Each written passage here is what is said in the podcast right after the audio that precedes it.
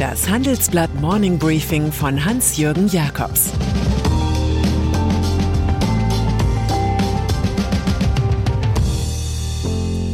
Guten Morgen allerseits. Heute ist Montag, der 11. April 2022 und das sind unsere Themen.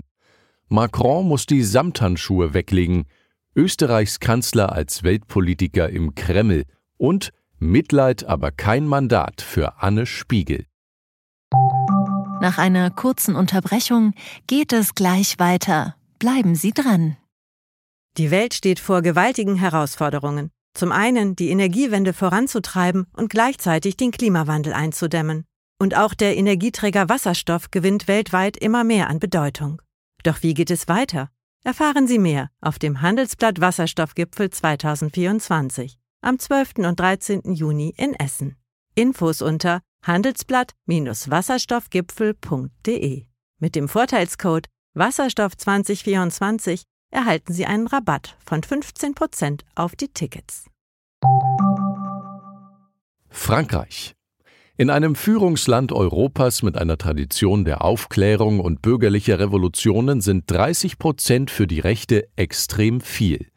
Es sind andererseits auch nicht 50 Prozent, und so ergibt die pure Mathematik nach Hochrechnungen nach dem ersten Wahlgang der französischen Präsidentschaftswahl Emmanuel Macron erreichte 27,6 Prozent, Marine Le Pen 23,4 Prozent, dass am Ende der alte auch der neue Präsident sein wird.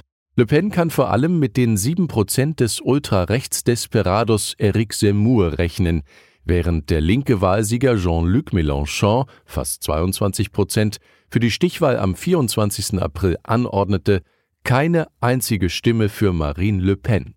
Die bürgerlich kostümierte Hardlinerin macht es ganz groß und spricht von einer Frage der Zivilisation.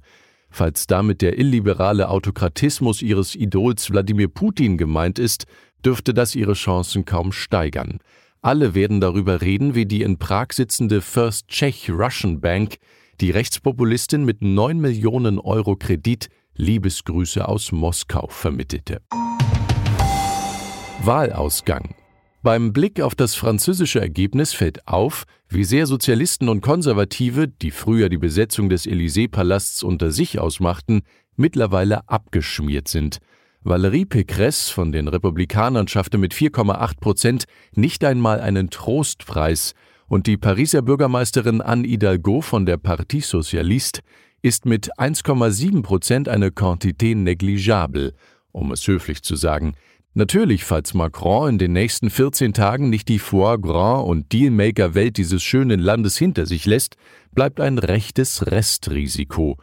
Wenn es schon um Wahlwahrscheinlichkeiten geht, zitieren wir einfach den Mathematiker und Philosophen René Descartes. Nichts ist so gerecht verteilt wie der gesunde Menschenverstand. Niemand glaubt mehr davon zu brauchen, als er hat. Österreich. Mit dem politisch stets wendigen und neutralen Österreich hat Wladimir Putin innige Erfahrungen gemacht.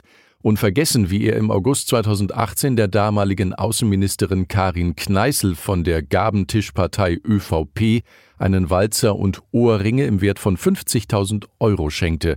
Oder wie Parteifreund Karl Nehammer noch im Dezember 2021, kurz nach seinem Antritt als Kanzler, tönte, die praktisch fertige Pipeline Nord Stream 2 solle möglichst rasch Gas liefern.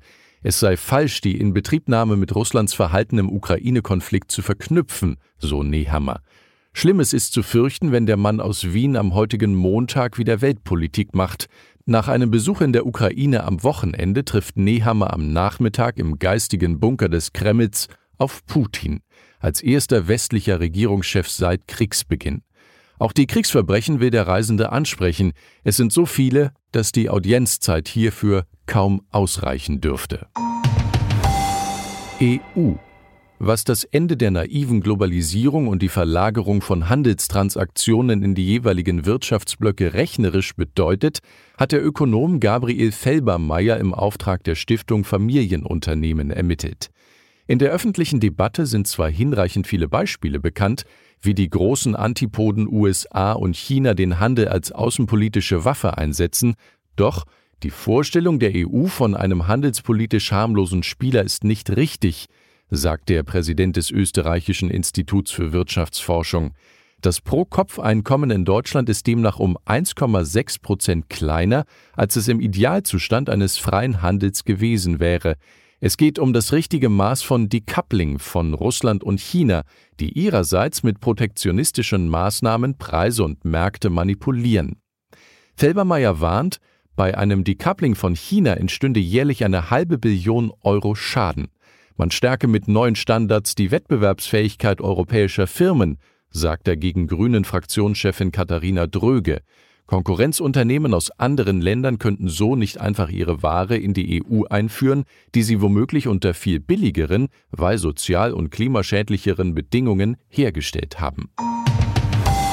Anne Spiegel Man sagt, Politik sei ein brutales Geschäft.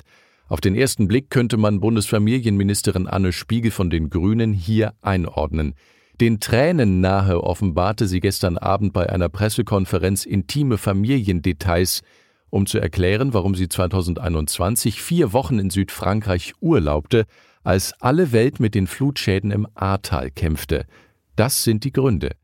Ihr Mann habe im März 2019 einen Schlaganfall erlitten, seitdem versuche die Familie Stress strikt zu vermeiden. Die Corona-Pandemie sei für die Familie eine wahnsinnige Herausforderung gewesen, die die Kinder auch ganz klar mit Spuren versehen hat. Alle hätten Urlaub gebraucht, sie sei stets erreichbar gewesen und habe auch telefoniert. Dennoch sei sie den Anforderungen nicht gerecht geworden.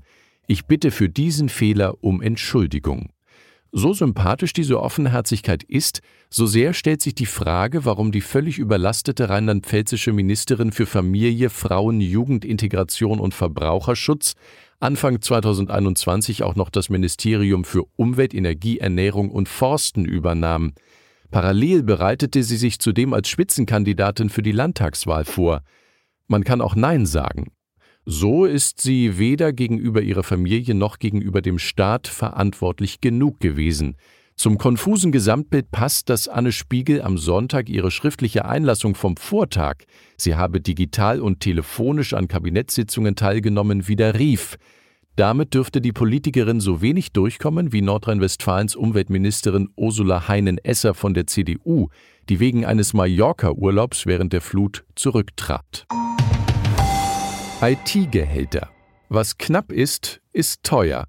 Ein hohes Gehalt weist auf den Knappheitsgrad der jeweiligen Qualifikation. So verdienen alle, die mit IT-Systemarchitektur zu tun haben, seit März 2020 rund 25 Prozent mehr. Bei Controlling, Marketing, Finanzanalyse und Vertrieb liegt das Gehaltsplus bei 15 Prozent, wie unser Titelreport analysiert. Nach den Zahlen der Beratungsfirmen Willis Tower Watson machten sich neben dem akuten Personalmangel auch häufige Jobwechsel und eine von Trapp auf Galopp gewechselte Inflation bemerkbar. IFO-Chef Clemens Fuß sagt, der Ukraine-Krieg verstärkt stagflationäre Tendenzen, die schon vorher vorhanden waren.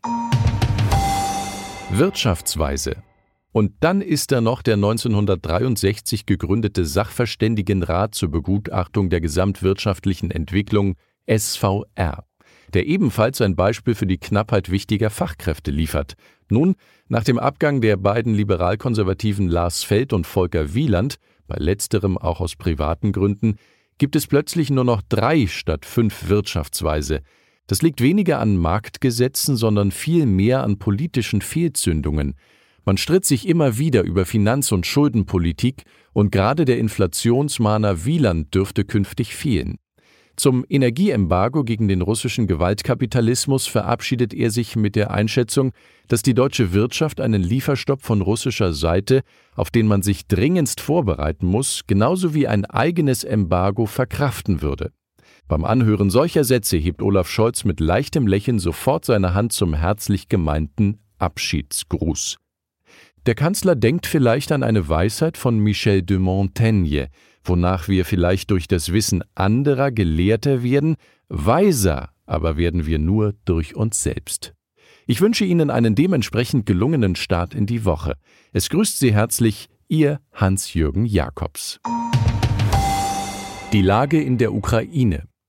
Laut der Weltbank wird sich die Wirtschaftsleistung der Ukraine 2022 fast halbieren. Vor Kriegsbeginn hatte die Weltbank noch mit einem Wirtschaftswachstum von rund drei Prozent gerechnet. Die Prognosen sind derzeit noch mit hohen Unsicherheiten verbunden. Warum die Sanktionen gegen die Oligarchen nur unzureichend greifen. Immer mehr Russen landen auf westlichen Sanktionslisten, aber sie haben vorgesorgt, manche können sogar ihre Villen weiter nutzen. Schuld sind Lücken im System. Das Handelsblatt Morning Briefing von Hans-Jürgen Jakobs, gesprochen von Tobias Möck. Die deutsche Wirtschaft steht am Scheideweg. Um wettbewerbsfähig zu bleiben, müssen Unternehmen wichtige Transformationen anstoßen. Ab dem 24. April diskutiert die Restrukturierungsbranche Strategien für die Zukunft von Unternehmen. Mit dabei sind unter anderem Dr. Thomas de Maizière, Evelyn Freitag und Professor Dr. Ulrike Malmendier. Mit dem Vorteilscode Restrukturierung 24 erhalten Sie 15% Rabatt. Alle Informationen finden Sie auf handelsblatt-restrukturierung.de.